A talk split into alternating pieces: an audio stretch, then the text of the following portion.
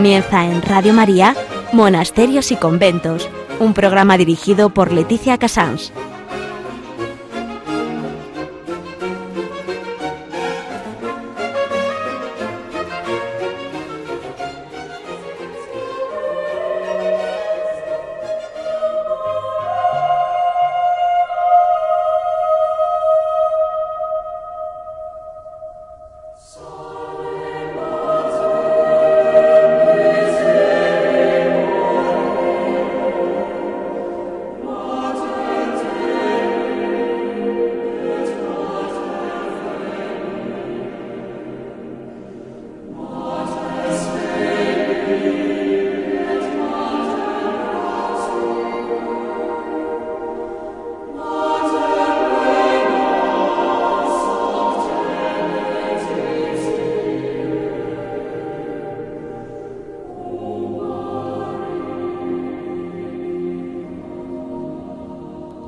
Son las 11, las 10 en Canarias, estamos en Radio María y comenzamos este mes de julio con monasterios y conventos. hoy vamos a hablar, como no podía ser menos, mm, que hace tiempo que no lo analizamos en detalle, pero es cada vez más importante para nosotros San Benito. Eh, después vamos a hablar con el Padre Santiago, el prior del monasterio mm, de la Santa Cruz del Valle de los Caídos. Eh, vamos a hablar de la grandeza con que se vive desde una orden monástica, las circunstancias que a nosotros nos pueden hacer pasar o miedo o angustia o para otros mm, venganza o alegría, cada uno su reacción, que son en definitiva reacciones muy humanas. Eh, en el, después vamos a hablar con el priorato de Nuestra Señora de Montserrat. Con esto quería comentar cómo pueden los benedictinos y cómo saben vivir su vida, su regla, su silencio, ese silencio que tanto valoran, en el medio de una calle bulliciosa de Madrid, que por otra parte, si ustedes quieren, algún madrileño quiere oír eh, cantar benedictino, en el centro de la ciudad solamente tiene esta iglesia, donde realmente se la cantan. Eh, después, él mismo nos va a hablar de la música. Javier Rubia nos comentará, pues, lo que, como él sabe tanto de, monasterios, pues, eh, más o menos le preguntaremos de, de, distintos, unos y otros monasterios, esas piedras vivas que él conoce por aquí y por allá. En definitiva, este 2 de julio lo que quería era mm, ensalzar la figura de San Benito, que tan viva sigue y que, aunque nos parezca que los monasterios caen todos, no caen todos. Hay monasterios benedictinos que están muy llenos de hombres jóvenes que están entregando hoy su vida a Dios a través de la regla benedictina.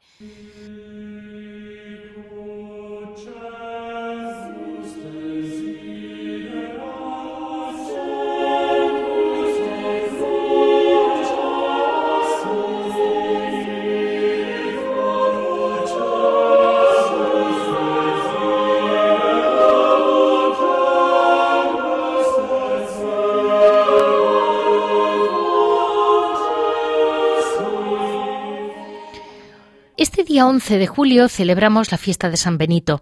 Les leo literalmente, mm, tal y como está descrito desde muy antigua, su, pues la información que tenemos de él. Eh, es abad, patrono principal de Europa, que nacido en Nursia, en la región de Umbría, pero educado en Roma, abrazó luego la vida eremítica en la región de Subiaco donde pronto vio, se vio rodeado de muchos discípulos.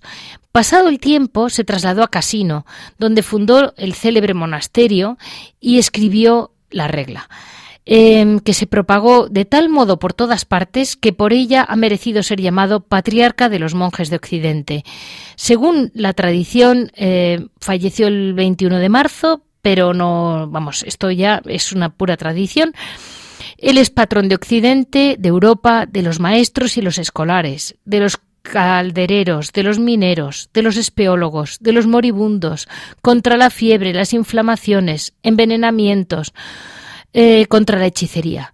Eh, se le presenta normalmente, ustedes cuando lo vean, siempre va con el hábito negro de benedictino y suele ir con un cuervo y un vaso eh, y el libro de la regla. A veces también con el libro de la regla en una mano y la cruz benedictina en otra.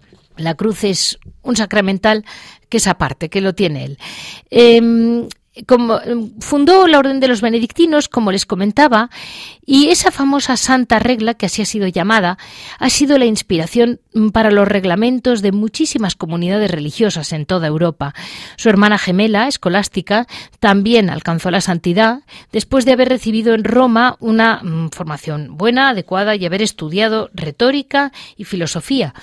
Esto para que luego nos comenten que las mujeres no estaban valoradas. Eh, se retiró a la ciudad de Afile y, para dedicarse al estudio y practicar la vida con una rigurosa mm, disciplina ascética, pero no estaba satisfecho con esta soledad. Y a los 20 años fue cuando él se fue al monte Subíaco por la guía de un ermitaño viviendo en una cueva. Tres años después se fue con los monjes de Vicovaro, no dudó allí, no duró allí mucho tiempo, ya que le eligieron prior, pero luego trataron, bueno, unos follones.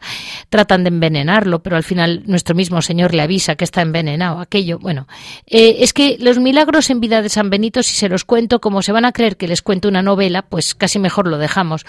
Pero ahí están. Es un hombre que vivió de un puro milagro y el mayor milagro de todos es que siga habiendo hombres jóvenes que le siguen y siguen creando su familia y son gente que además viven muy fuera del tiempo. Realmente les da igual si San Benito fue mm, de 1500 o del 500 o es del futuro, porque hacen exactamente la misma vida.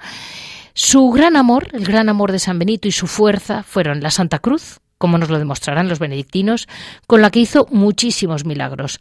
Fue un poderosísimo exorcista y este don para someter a los espíritus malignos eh, hizo que mm, creara esta, esta sacramental, la Cruz de San Benito.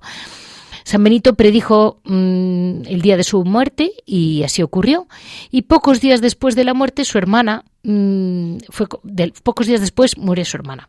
En el siglo VIII, en muchos lugares comenzaron a celebrar su fiesta el 11 de julio. La medalla de San Benito es un tema aparte que lo hablaremos con, el, propio monje que nos detalle, porque más que una cruz es un sacramental, es un sacramental con mucha potencia para alejar tentaciones, para hacernos vivir, mm, pues, eh, para cuidarnos de alguna manera, protegernos de un mundo en que las tentaciones no faltan, además del valor de exorcista que tiene.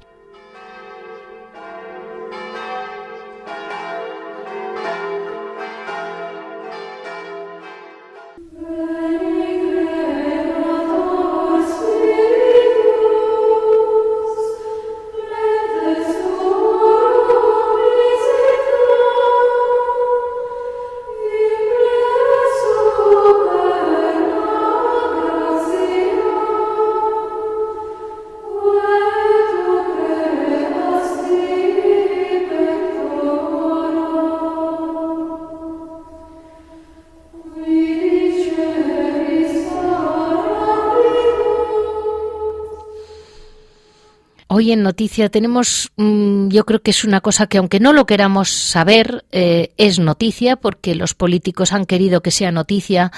Eh, una vez más, el Valle de los Caídos.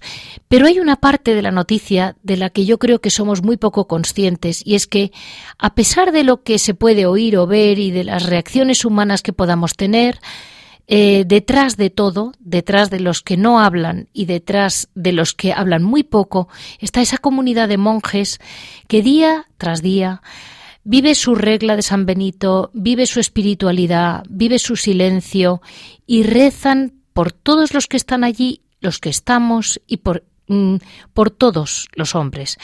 Eh, esa capacidad de saber mm, elevar el corazón y el alma y no alterarse o alterarse lo mínimo que pueden dentro de que sean noticias mm, que, no, que no se han buscado, porque es una noticia que no tiene nada que ver con, con la comunidad, pero que están en el centro del ojo del huracán.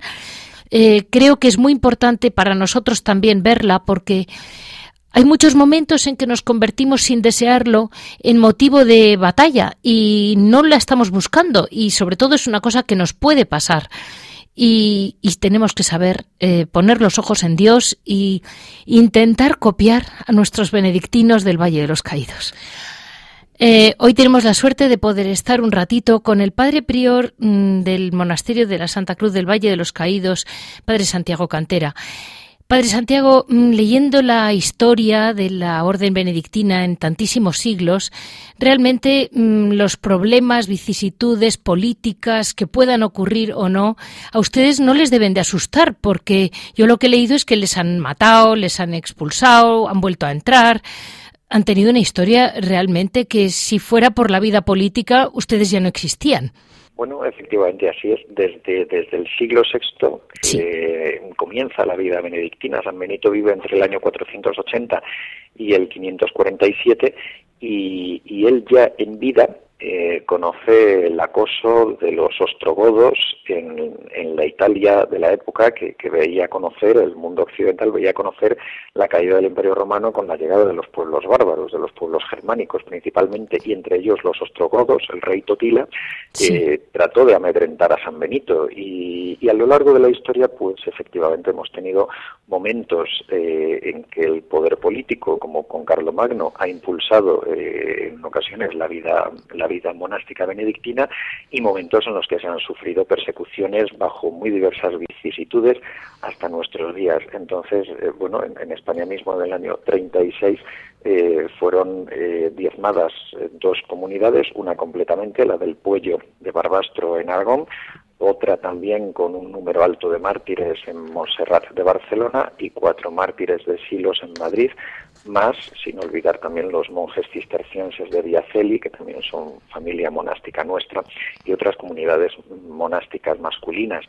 Y, bueno, pues eh, esto nos da la perspectiva, una perspectiva sobrenatural, una perspectiva también de larga distancia, una perspectiva de tradición y de historia, y una perspectiva sobre todo que apunta hacia, hacia el cielo, hacia la eternidad por encima de las vicisitudes temporales.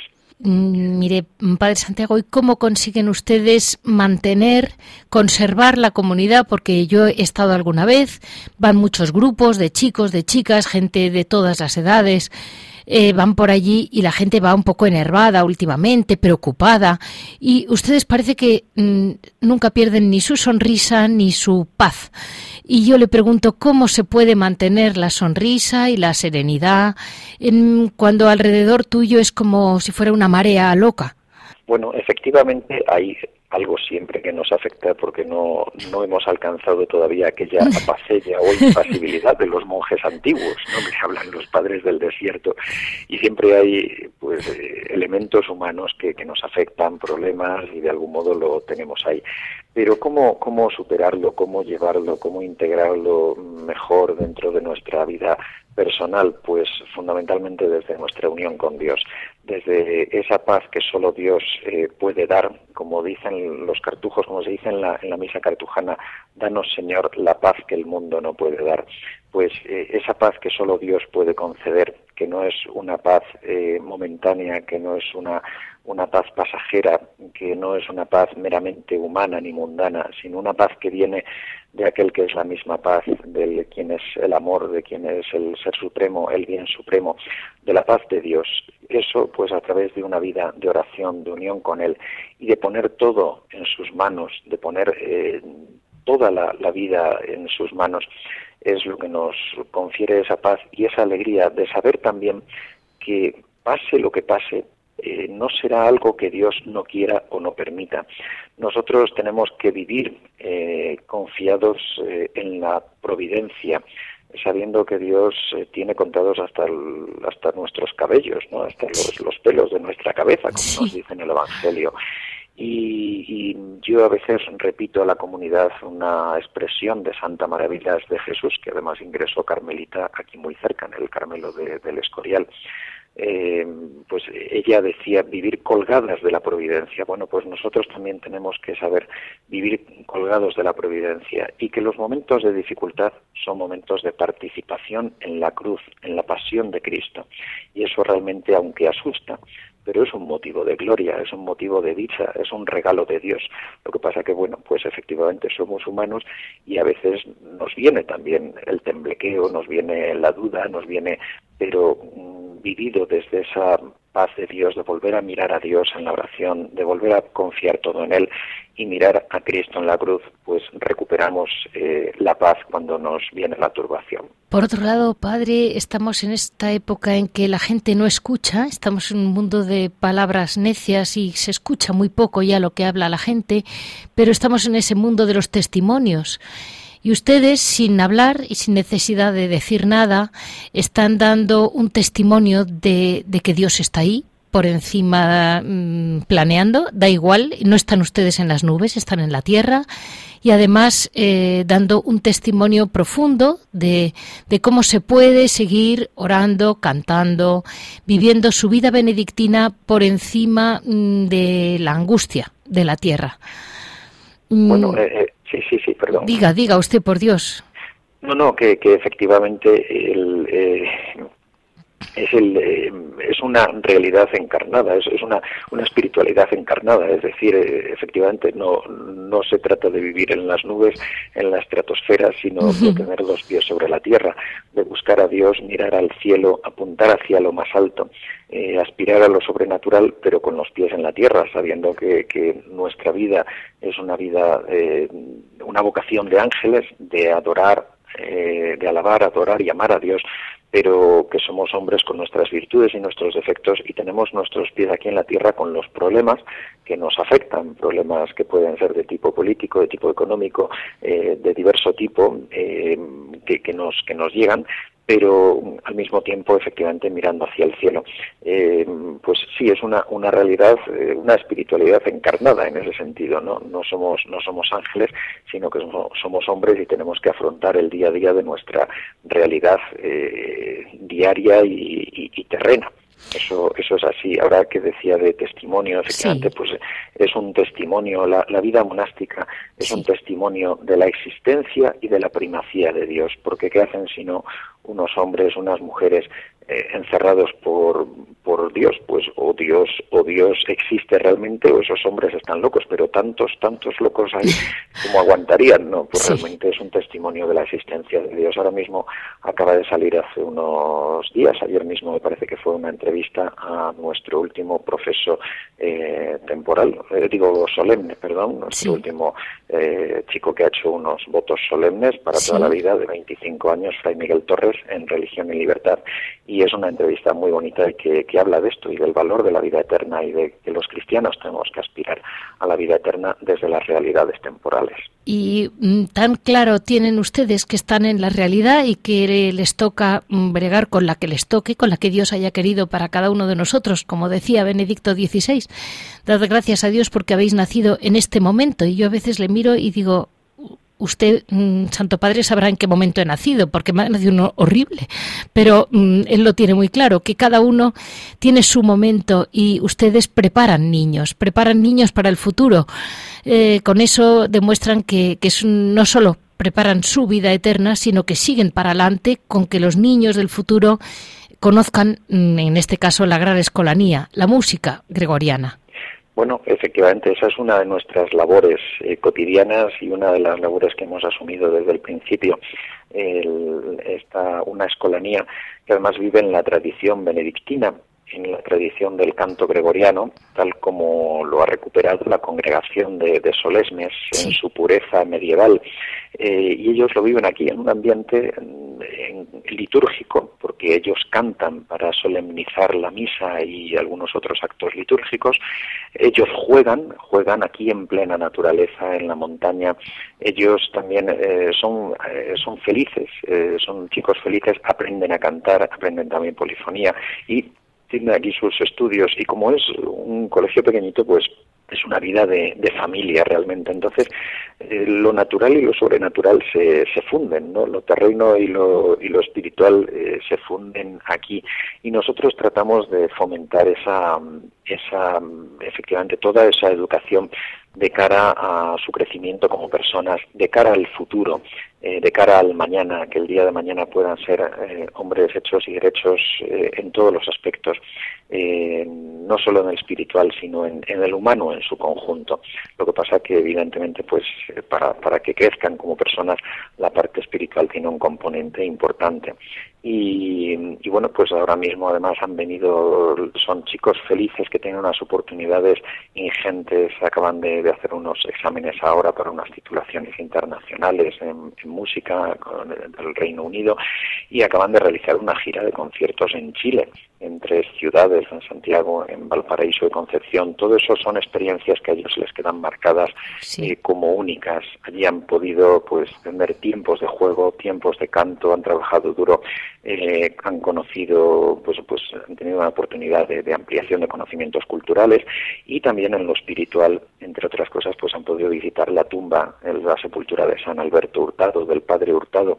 Bueno, mm. pues siempre tiene todo, todo esto son componentes que se unen eh, en nuestra educación a los niños. El, el aspecto mm, académico, el aspecto musical, el aspecto mm, del juego, eh, el aspecto del compañerismo eh, de la convivencia, de saber vivir también en orden y, eh, por supuesto, el aspecto espiritual. No le molesto más, Padre Santiago. Muchísimas gracias por estar con nosotros y mm, yo estoy segura que muchos de nuestros oyentes y desde luego desde aquí pedimos por ustedes para que en estos días el Señor Dios les ampare del modo que, como usted decía muy bien, lo que Dios quiere y lo que Dios permita, así será, pero que, que ustedes estén ahí, mantengan el testigo vivo. Muchísimas gracias. Al, pie de la cruz eh, tratamos de mantenernos con la confianza puesta en Dios nuestro Señor, Señor que es el, Señor y el dueño de la historia. Y al final siempre sabemos que, el triunfo es de Cristo y desde luego eh, el triunfo último siempre será de Cristo. Por eso es lo que al demonio le, le, revienta, que, él quiere cambiar la historia, el curso de la historia, porque sabe que todas las profecías lo que dicen es que al final de los tiempos y cuando todo se ponga más mal, eh, el triunfo será de Cristo. Por eso, pues a medida que avanza la historia, el demonio siempre se pone más, más rabioso, pero nosotros somos conscientes también de que estamos participando en una batalla que no solo es humana, sino que la trasciende, que, que abarca a lo preternatural y a lo sobrenatural, en la que, como dice San Pablo, pues nuestra batalla no es realmente contra hombres de carne y hueso, sino contra las potencias, los principados, eh, bueno, pues se refiere, ¿no?, contra los demonios. Pero En, esa, en esa batalla también están presentes los ángeles santos de Dios que nos ayudan encabezados por San Miguel y por la reina de los ángeles, la, Santísima Virgen María. La Santísima eh, Virgen nos está avisando, nos está preparando y por otro lado nos va cuidando, ¿no? De algún modo nos cuida, nos cuida siempre, es nuestra Madre Celestial y, ella siempre, eh, bueno, pues eh, por ella nos, nos vienen las gracias, es, la, eh, es realmente la medianera de todas las gracias. ella ha colaborado a la primera en la obra de la redención con Cristo, por eso el Papa Pío XI la llevó, la llevó a denominar corredentora, realmente. Eh, como todos estamos llamados a participar en, la obra redentora de Cristo. Y la Santísima Virgen nos sostiene, igual que sostuvo a los apóstoles en sus primeros momentos, en sus dudas. Eh, ella sostiene la Iglesia, es la madre de la Iglesia y es también la reina de los monjes, eh, es la reina de las familias, por lo tanto, pues con ella como madre y como guía nada tenemos que tener, que, que temer como estrella del mar que, nos guía hacia un puerto seguro, que es el puerto de Cristo, el puerto del cielo. Muchísimas gracias, Padre Santiago. Muchísimas gracias también, doña Leticia.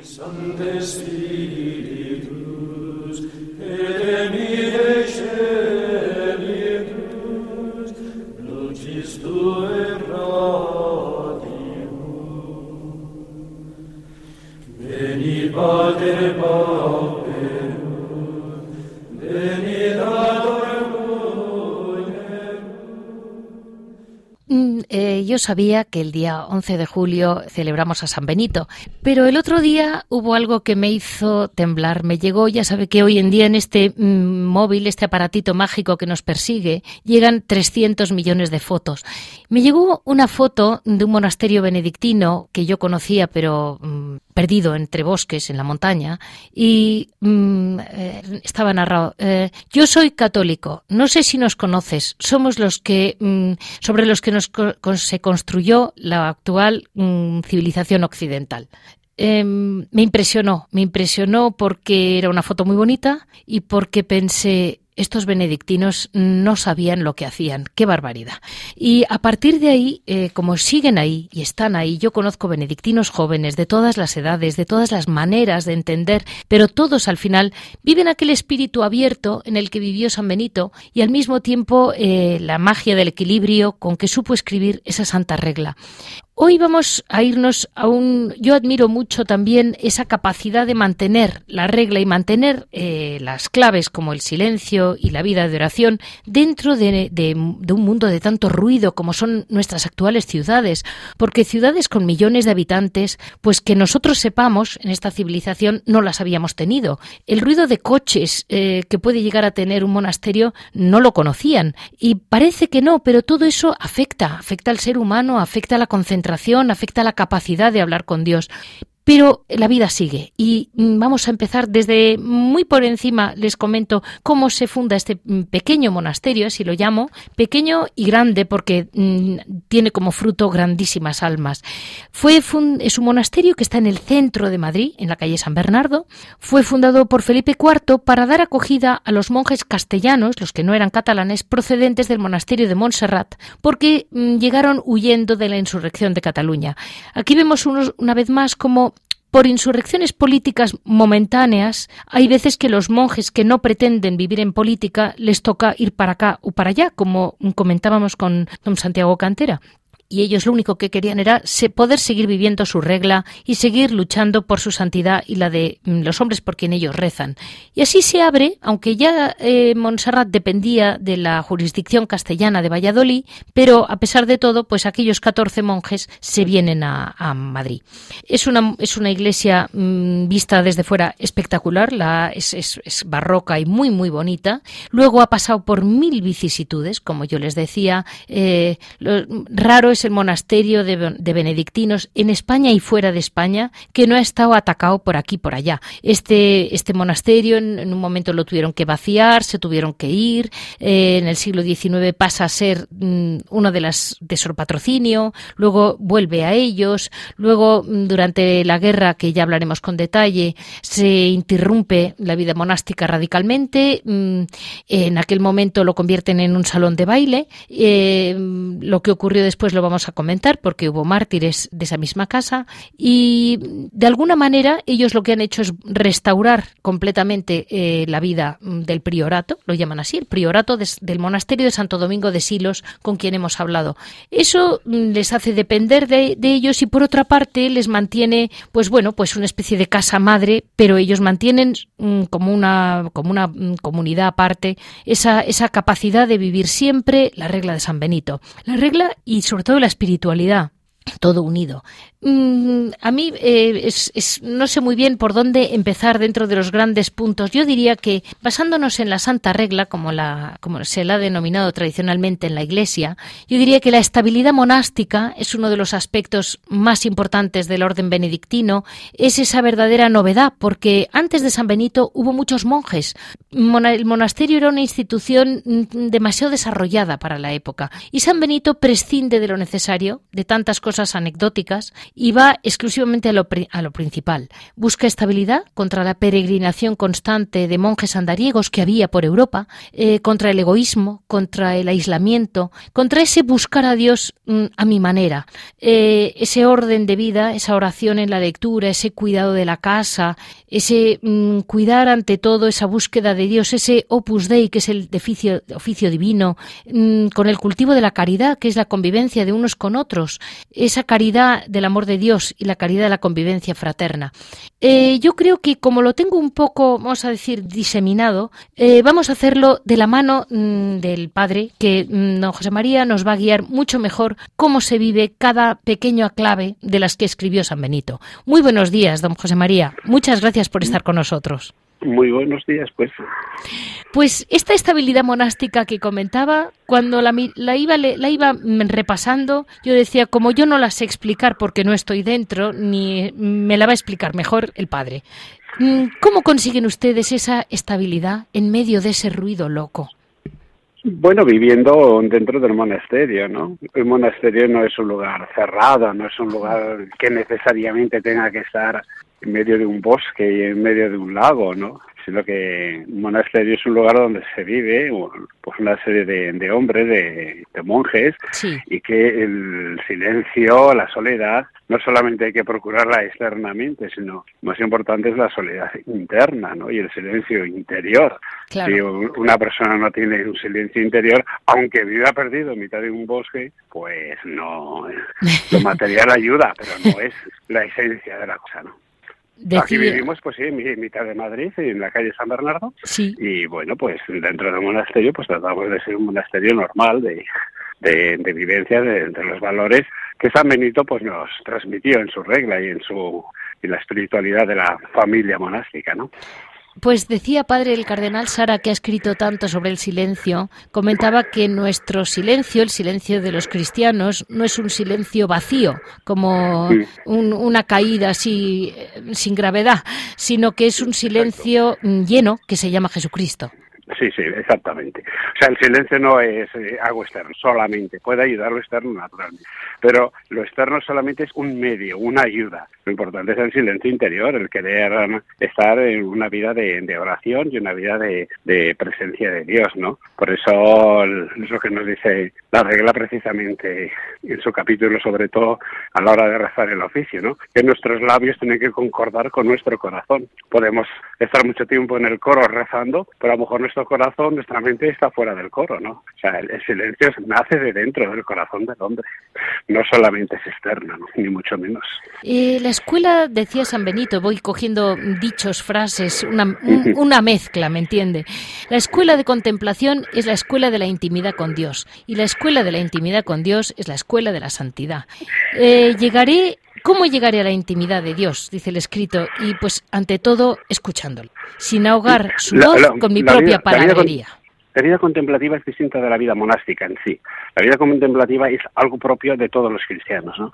Todos los cristianos podemos tendemos a, esa unión con Dios, ¿no? No solamente los monjes. Sí. O sea, por eso no, no mezclamos la vida contemplativa con lo que es la vida monástica. La vida monástica es una forma de vivir la vida cristiana, que se tiende también a la vida contemplativa. Porque es otro La vida contemplativa la puede llevar cualquier cristiano, cualquier cristiano que, que quiera entrar en, comunión con Dios. La vida contemplativa es esa unión con Dios. A eso estamos llamados todos los cristianos.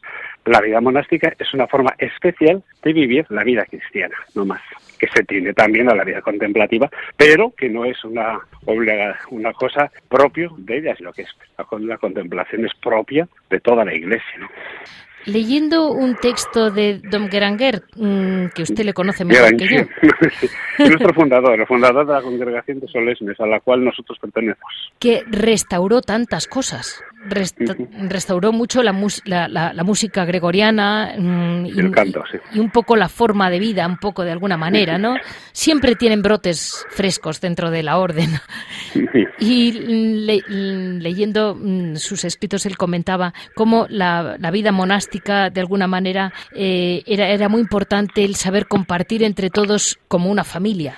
Sí, nosotros lo llamamos familia, claro, familia monástica, familia benedictina, familia del monasterio. Sí, sí, el término familia aparece mucho en, nuestro vocabulario, ¿no? Y bueno, realmente es, formamos una familia, ¿no? Eso es cierto. Bueno, es nosotros, no estamos unidos a nuestra propia familia, claro, eso no lo podemos evitar, ¿no? Cada uno somos hijos de nuestro padre y nuestra madre, pero formamos también una nueva familia, ¿no? Y esa nueva familia, ese nuevo núcleo es la vida monástica, ¿no? nosotros vivimos con, los, con nuestros hermanos, vivimos, nos ayudamos, nos protegemos, trabajamos unos por otros, etcétera, ¿no? Pues venían, podían venir a darnos cursillos a las familias de la calle, ¿eh? Nos podría venir muy bien. Por ejemplo, cuando la vida monástica benedictina, prácticamente para nuestra vida normal, casi nunca echamos mano de nuestras propias familias, ¿no? O sea, somos entre nosotros los que llevamos, ¿no? Nos ayudamos, nos, etcétera. Sí. Y mm, ustedes, eh, la vida, vamos a ver, eh, la liturgia es otro gran punto, un gran punto que, que no lo deja nunca. Eh, San Benito le da mucha importancia. ¿Por qué? ¿Qué? Díganos un modo, una vez más, porque yo creo que cada monje lo va acoplando a su manera y lo vive como lo vive, ¿no?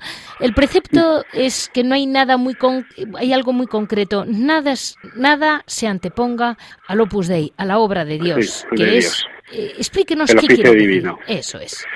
El oficio divino es la oración en favor de la Iglesia. Sí. Es decir, nuestra oración litúrgica es una oración universal. Sí. O sea, es lo contrario, podemos decir, de la oración privada. Eh, la oración litúrgica es cuando los monjes nos reunimos en el coro, en un lugar donde estamos juntos, realmente el coro, ¿no? que es donde estábamos distribuidos, etcétera, y ofrecemos nuestra oración en favor de la Iglesia no vamos a pedir por nuestras necesidades particulares, que podemos hacerlo en un momento dado, sino que es ofrecer esa oración, ese momento de, diálogo con Dios, que sobre todo es un momento de oración pública a través de los salmos y de la Sagrada Escritura, y lo ofrecemos a favor de la Iglesia.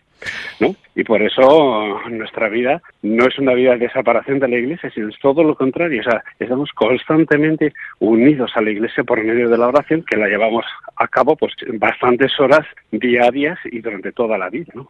Claro, y ustedes no hay que olvidar están unidos a todos. Exacto, nunca se puede olvidar el aspecto eclesial, porque si se olvida el aspecto eclesial no tiene sentido la oración litúrgica. Claro, claro, claro, claro. Y, además... Ahí es donde está, para mí, vamos, que para la orden, es donde está la clave de nuestra oración. Por eso nosotros no, no actuamos, no tenemos colegios, por ejemplo, no somos párrocos en la inmensa mayoría, porque nuestra vida está precisamente en colaborar con la Iglesia por medio de la oración litúrgica. Y de algún modo ustedes siguen, bueno, de algún modo no, rezan ustedes los mismos salmos que muchas otras órdenes y otros seglares. Depende, eso ya depende, porque tenemos una organización especial de la, del oficio divino, que es un poco más largo. Vale. O sea, no, no seguimos la liturgia de las horas de oficial, digamos, ¿no? del breviario, Entendido. sino que tenemos un oficio especial. Bueno, como los, como los cartujos tienen también un, un poco a su manera, ¿no? Sí, sí, sí no es a nuestra manera, sino que es un poco más largo. O sea, tres salmos, en tres salmos tenemos cuatro, en laudes y vísperas, en vigilias es bastante más largo. O sea, porque en nuestra vida precisamente es eso, ¿no? Entonces es un oficio que trata de, de, corresponder pues al tiempo que le dedicamos, ¿no? Nosotros nos organizamos con la liturgia de, la abadía de Silos, que es la que lo organiza. Ustedes, eh, la famosa cruz de San Benito, que tiene en el centro una medalla, que es un sacramental de la iglesia, que que he comentado a nuestros oyentes, que de alguna manera es exorcista, de otra manera es protectora y que yo recomiendo a la gente que la lleve, porque estamos en una civilización que mm, estamos ignorándola y yo quiero que San Benito nos la proteja. Bueno, la, es, una la, Cruz de San Benito es un resumen, ¿no? De, de la regla, ¿no? De pues, con frases de, de, la regla, etcétera, y que bueno, pues eso es como todas las cosas, depende, todas las cosas materiales, digamos, depende con la devoción que se lleve, ¿no? O sea, no por llevarla la Cruz de San Benito estamos ya protegidos. No, no, no, no, ni mucho menos.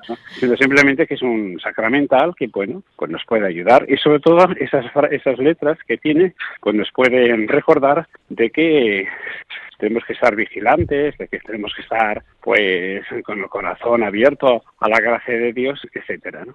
Pues mire, padre, le voy a molestar con dos preguntas más seguro. Una es, em, decían, eh, ¿cómo llegar a la intimidad con Dios? Eh, ante todo, escuchándole, ahogando mi propia mm, palabrería, hundiéndome en el silencio para oír su voz. Escuchamos poco, padre. Eh, estamos en un mundo en el que cada uno, cada vez que se pone la radio la televisión, todos hablan a la vez, nadie escucha lo que dice el de al lado.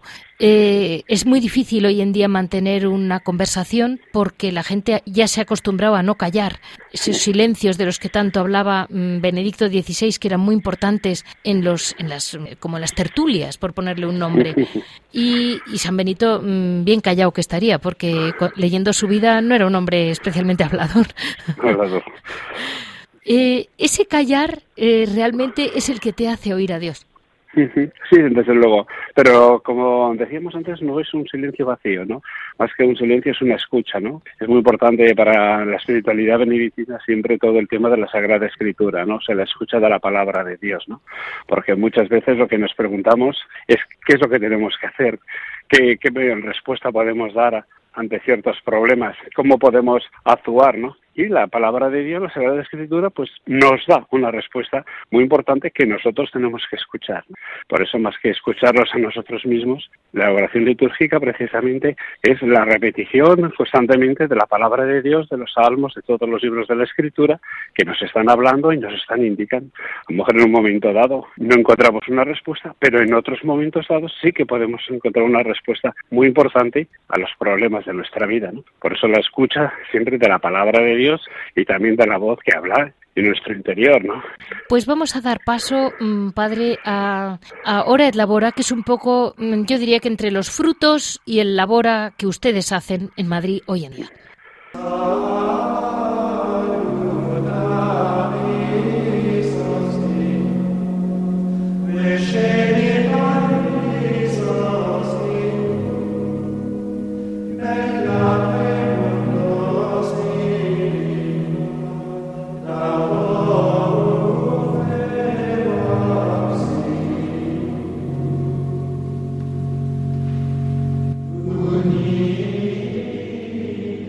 Vamos a dar paso a este hora et labora que realmente más que, mm, como pueden comprender, eh, los benedictinos de Madrid no se dedican a hacer pastas, que tampoco tendrían tiempo, porque es que su labor es otra, pero una es eh, un fruto muy importante que tiene el priorato de Madrid, que es eh, los mártires. En julio del 36, España entera estuvo invadida por esa ola de odio, que Dios quiera que no resucite, y eso llevó pues al martirio a cuatro monjes mm, que vivían en el priorato de Nuestra Señora de Montserrat, en la calle San Bernardo, sufrieron persecución y finalmente mm, el martirio. Eh, para llevar a cuatro monjes de su comunidad al martirio, eh, de, alguna manera es tienen ustedes la gracia de tener cuatro mártires en su casa. E incluso uh, pertenecemos a, una, la congregación de, de Solesmes y uno de los de nuestras alegrías así, que son los primeros monjes que han sido beatificados, ¿no? Dentro de, de, los miles de, monjes que hemos sido, ¿no? De la, incluso, pues, el fundador, Don Garanier, pues, no está beatificado todavía, ¿no? Etcétera, ¿no? Fue un momento de, de de odio, sí, un momento de, de crispación, ¿no? Y, estos son todos, en, ese momento vivían siete monjes y los siete padecieron cárcel. Qué cosa, ¿eh? Tres de ellos se salvaron, o sea, no, porque se sabe que luego a primeros de, año del 37 pues ya los, los, fusilamientos fueron mucho más escasos, prácticamente desaparecieron y los cuatro murieron dentro del año 36. El uno de ellos, el, más joven de todos, el padre Luis Vidal Rázaga, pues falleció precisamente el último día de, de que hubo mártires, ¿no? El 31 de diciembre del año 36. O sea, no se salvó por horas, ¿no? Bueno, o, o, llegó al cielo por horas. O llegó al cielo por horas. fue, de todas formas, ya sabes que el martirio no es algo que se escoge libremente, ¿no? O sea, el martirio es algo que, que te cae, que te viene, pero que no, se procura, ¿no? Pero hay que tener la fuerza, ¿no? Hay que tener la gracia de Dios de aceptarlo. Sí, sí, sí. No sé si todo el mundo está dispuesto al martirio cuando llega. Creo que es una gracia pues muy especial. Yo creo que ese es un momento muy especial que nosotros no lo podemos imaginar, ¿no? es un momento que, que te viene y, que tú respondes, ¿no? Y no, pues, a lo mejor si nos lo ponemos eh, así en, frío a pensar en ello, pues yo no soy capaz, yo haría cualquier cosa. Lo importante de estos mártires, que es lo que nos dijo el, cuando la, la, ceremonia de la beatificación, pues en la presentación que hizo el cardenal Osoro, es que todos ellos mm, pudieron renunciar, es decir, todos ellos pudieron adjurar de su fe, ¿no? Tuvieron esa posibilidad, ¿no? De decir, bueno, pues yo reniego de mi condición de monje, de mi condición, porque los cuatro eran sacerdotes también. Y eso no, ninguno renunció, eso es cierto. Fueron muertos, fueron fusilados, realmente tres fueron fusilados, uno de ellos no sabemos cómo, el cuarto no sabemos cómo fue, porque murió en Paracuellos, pues eh, no renunciaron a su fe, o sea, se mantuvieron firmes. Y eso es el gran valor que tiene su vida, ¿no? Como el, gran valor que tienen los miles de, religiosos, de sacerdotes, ¿no? Que, que fueron en las mismas circunstancias, pues permanecieron fieles. El segundo fruto del que quería hablar, este es, digamos, del tiempo, pero al mismo tiempo es un fruto para todo Madrid y muy especialmente para Madrid, porque mm, fallecieron en Madrid, eh, que son mártires que no debemos olvidar nunca. Ese segundo fruto que yo quería mencionar es, eh, ellas no han, no han podido hablar porque me ha pillado muy atropellado el tiempo y son mayores, pero ¿cómo cuidan ustedes a sus hermanas benedictinas del monasterio de San Plácido? Pues nosotros ahora somos los capellanes, somos, estamos bastante unidos a ellas, ¿no? De hecho, la fundación nuestra, que precisamente estamos celebrando, que es el estamos celebrando el centenario, ¿no? Porque fue en 1918 cuando el gobierno esto se convirtió en cárcel de mujeres sí. y en ese año el gobierno permitió que la iglesia pasase a, a funcionar de nuevo como iglesia, dejarse de ser cárcel para ser de nuevo templo y nos lo dio a nosotros, a los monjes de Silos, pues nosotros vinimos precisamente gracias a ellas, porque ellas fueron las que nos animaron en ese momento a la comunidad pues a establecerse en Madrid, etcétera. Yo les animo, siempre hemos estado pues sigan porque yo les animo mucho a los madrileños que vayan, aunque sea a conocer la iglesia, porque es una preciosidad. Ellas es son de las iglesias más bonitas de Madrid, ciertamente. Además intacta, no sufrió nada durante la guerra y se mantuvo igual que que hasta ahora no, realmente como obra de arte es una preciosidad. la comunidad es una comunidad pequeña, ciertamente, y bastante mayor, ¿no? Eso es uno de los problemas que tenemos en todas las comunidades de España también, ¿no? Sí, por supuesto. No solamente San Plácido, sino no. una gran parte de las comunidades monásticas femeninas nuestras, pues necesitamos gente nueva, claro. Claro. Hace años que, que las vocaciones escasean y claro, todo se va notando, ¿no? Y nosotros estamos muy unidos a ella, somos sus capellanes. Y, bueno, pues Pero eso es un gran fruto, porque al final, ¿sabe? La santificación de ellas también depende mucho de estar bien llevadas. Pues Santa Teresa le daba mucha importancia a los directores espirituales. Pueden ayudar mucho a un monasterio. Claro, y desayudar, desgraciadamente. Claro, tienen, tienen mucho en su mano, es una responsabilidad que ahí tienen. Y Todas las cosas buenas se pueden convertir en malas. Sí, sí. Y el tercer fruto que yo quería comentar es su música sacra. Ya me dice usted que no son una, una gran coral, ya lo entiendo que no son ustedes 40 para hacer todas las voces, pero indudablemente ustedes cantan en gregoriano, que es una, es una música única que viene a ser, mm, por lo que yo he leído, es eh, realmente el fruto de que el que canta bien canta dos veces. ¿no? La música sacra eh, venía ya de una lección divina hecha música muy antigua, ¿no? Viene de los de una música judía, parece. Bueno, sí, todo. Una de las cosas importantes que siempre debemos destacar del gregoriano es de que es una música litúrgica. ¿no? Eso es. O sea, podemos dar conciertos de canto gregoriano, pero el canto gregoriano es única y exclusivamente litúrgico. O sea, está hecho para el rezo de los salmos y para el rezo de la Sagrada Escritura, ¿no? Esa es la finalidad principal que tiene el canto gregoriano. O sea, ni pretende llamar la atención ni que nadie te escuche. Exacto. Pretende que te escuche Dios. Eh, eh, esencialmente religioso. eso es. Por eso es importante mantenerlo dentro de la iglesia, ¿no? Claro. Porque eh, otros cantos, bueno, podemos cantar de muchísimas formas, ciertamente, pero el canto gregoriano está hecho única y exclusivamente para la vida litúrgica de un monasterio y de la vida litúrgica de la iglesia, ¿no? Porque se puede cantar siempre dentro del contexto litúrgico, ¿no?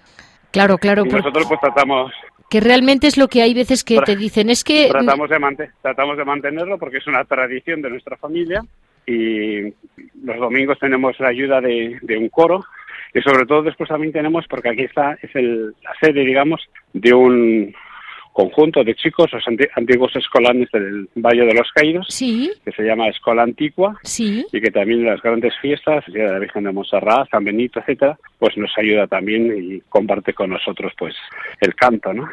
O sea que tenemos, mm, queremos dar y damos, de hecho, pues un espacio bastante grande a este canto. Y nosotros, bueno, pues como somos poquitos, pues hacemos lo que podemos. Pero el canto gregoriano es una expresión musical de la fe, de la Iglesia, manifestada, como usted me decía muy bien, en la liturgia y también es un patrimonio de la humanidad, sobre todo un patrimonio de nuestra Iglesia católica. Sí, sí, es, algo que la Iglesia da a la humanidad, ¿no? Es que la Iglesia ha mantenido. La, humanidad se compone de muchas cosas, ¿no? Y parte cuando vemos que una de esa parte procede precisamente de la Iglesia, ¿no? como puede ser el arte gótico, como puede ser el arte románico o, una gran parte del arte renacentista, ¿no? que actualmente no es no exclusivamente, pero casi exclusivamente se, se manifiesta en los templos que quedan en pie, ¿no? eso es una aportación, pues una pequeña aportación o una gran aportación, pues también este canto, que es un canto 100% Pues eh, yo como madrileña, muchas veces en Navidad, la noche de, la misa de Gallo, hemos ido a su iglesia, pero claro, no hemos ido a molestarles sino a escucharles, porque de algún modo nos hacía tener más presente el nacimiento del Niño Dios. Y eso lo hemos hecho desde que yo era muy chiquitita, hemos ido muchas veces a San Bernardo. Muy, pues nada. Así que hacen ustedes un servicio a, todos, a, todos los que queremos mm, celebrar las grandes mm, fiestas litúrgicas. Pues muchísimas gracias, Padre José María, porque realmente mm, nos impresiona y al mismo tiempo nos apoya mucho a todos saber que están ustedes ahí, en el centro de Madrid, manteniendo su vida, manteniendo su unión, como he visto varias veces, con, con toda la familia de Solesmes, con sus, entre comillas, padres, padrinos de Silos, todos juntos, y al mismo tiempo cómo mantienen la, intimidad, porque em, por, no puedo decir todo lo que sé de ustedes porque me, me agobiado. Muchísimas gracias. Muy bien, un placer eh, y muchas gracias también a usted por, por acordarse de nosotros. Siempre, siempre. Cuando quiera Radio María, siempre, porque la Santísima Virgen no les olvida nunca, o sea que calculen. Muy bien. Estamos dedicados al, templo, todos estamos dedicados. Ahora, actualmente, es el único templo que está dedicado a la Virgen de Montserrat, ¿no? No, desde luego en Madrid, ¿no?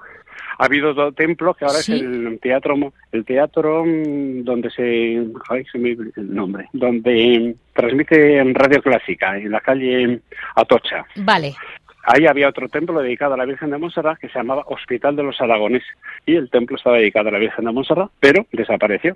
Y actualmente que solamente estamos nosotros. Bueno, pues que la moreneta nos acompañe aunque estemos en Madrid. Muy bien, muchas gracias. Muchas gracias. Hasta la próxima.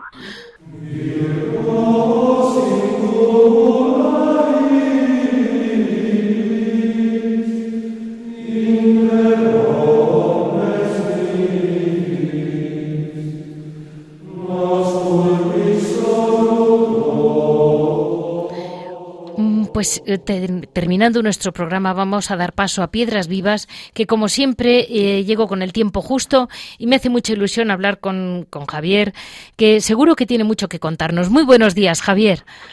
Buenos días. Voy recortando la música, no he dejado a nuestros oyentes casi ni oír cantar, pero es que eh, no me cabe, no me cabe. Eso está bien, que decir que hay muchas, muchos temas de los que hablar. Uy, que sí hay. Eh, y dime, Javier, eh, los benedictinos en Madrid, que tú conocías este monasterio, el monasterio de Montserrat, yo les admiro que sean capaces de estar ahí en medio de tanto bullicio. Él no lo veía, pero yo. Bueno, la verdad es que en todos los sitios se puede alabar y bendecir al Señor, ¿no? Sí. Y, pero hay sitios que evidentemente pues incitan más, ¿no? Yo tengo un sitio predilecto aparte del yermo camaldulense, de mi querido yermo, de Miranda de Ebro, que es el monasterio de Santa María del Parral, en Segovia, de los monjes jerónimos.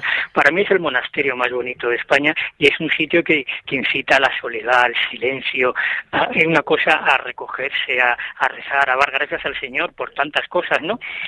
Pero claro, en cualquier sitio se puede hacer y entonces pues claro, ahí en, en pleno en plena calle de San Bernardo, en el centro de Madrid con el tráfico, ¿no? Estos barrios nuevos que son que se ponen de moda, que son barrios que llevan toda la vida ahí, ¿no? Y de repente ahora se ponen, se ponen de moda porque hay gente joven que va a vivir allí, rehabilita pisos, tal y eso, ¿no? Y de repente te encuentras ahí con la iglesia y no te, no, no piensas que hay un monasterio en el que un grupo de monjes pues están siete veces al día alabando al Señor, celebrando la Eucaristía. No te imaginas eso, ¿no? Entonces, pues es un sitio que te llama, te llama la atención y dices, bueno, y aquí hay gente que tiene tiempo para bendecir al Señor, para alabarle, pagarle gracias, para rezar, pues sí.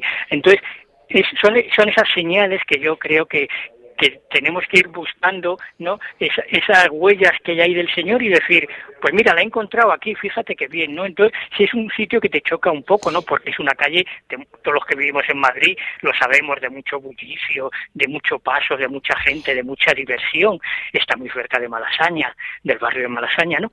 Pero ahí están estos monjes, ¿no? Eh, son ya mm, una comunidad reducida de monjes mayores.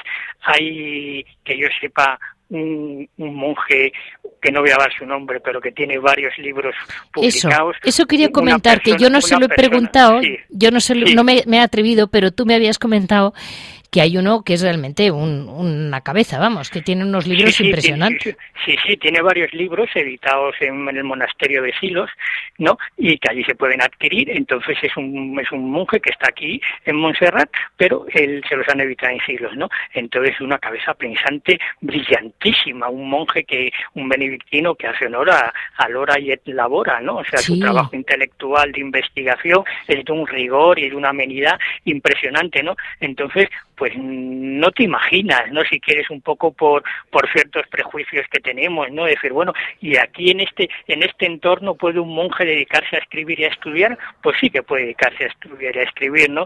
Yo que he, estado varias veces en el monasterio, alguna vez voy a la Eucaristía, porque el monasterio este tiene una cosa muy curiosa y es que es residencia para monjes de clausura que pasan por Madrid, que están de paso por Madrid.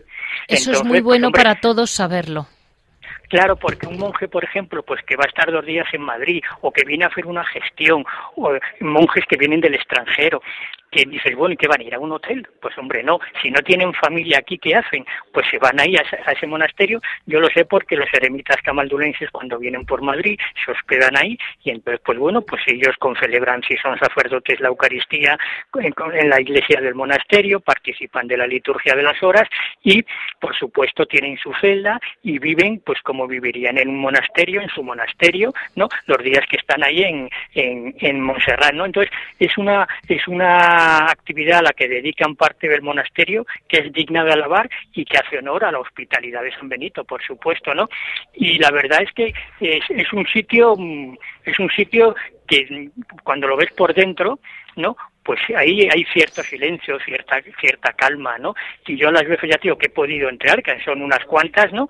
Pues ahí vives vives tu, tu vida de monje, ¿no? El tiempo que estás en Madrid de paso y la verdad es que no echan mucho de menos el monasterio, ¿no? Porque es una vida muy muy muy parecida y yo creo que es para para ensalzarlo y para darle las gracias, ¿no? Que hayan tenido esa generosidad y esa hospitalidad de abrirlo a monjes de distintas órdenes, porque claro, no solamente hay benedictinos allí, hay camaldulenses, hay trapenses, hay cualquier monje de clausura que pase por Madrid sabe que puede ir ahí, ¿no? Pues y eso es una cosa que hay que es magnífica. Y, una cosa, mm, hemos hablado muy brevemente, pero hemos comentado los mártires. Tú me dijiste que habías estado en aquella en aquella ceremonia, en la ceremonia de la beatificación. Sí, cuando se hizo en la Catedral de la Almudena, yo tuve la suerte de asistir en representación de la Fraternidad de Laicos Camaldulenses, ¿no? Y entonces fue una ceremonia muy muy bonita desde el punto de vista litúrgico y desde el punto de vista de lo que significaba el reconocimiento público del martirio de esos de esos monjes Muchísimas gracias, Javier, y por siempre tu aportación, que tan bien conoces los monasterios de España, que es increíble. Este ha sido el resumen de hoy, día 2 de julio de del 2018. Doy muchas gracias a Javi, que está aquí, un tocayo tuyo, Javier, que tiene una paciencia infinita, infinita, con 17 máquinas y botones a la vez, y pues aquí está, con una sonrisa. Y para cualquier comentario, ya saben ustedes que pueden comunicarnos siempre en monasterios y conventos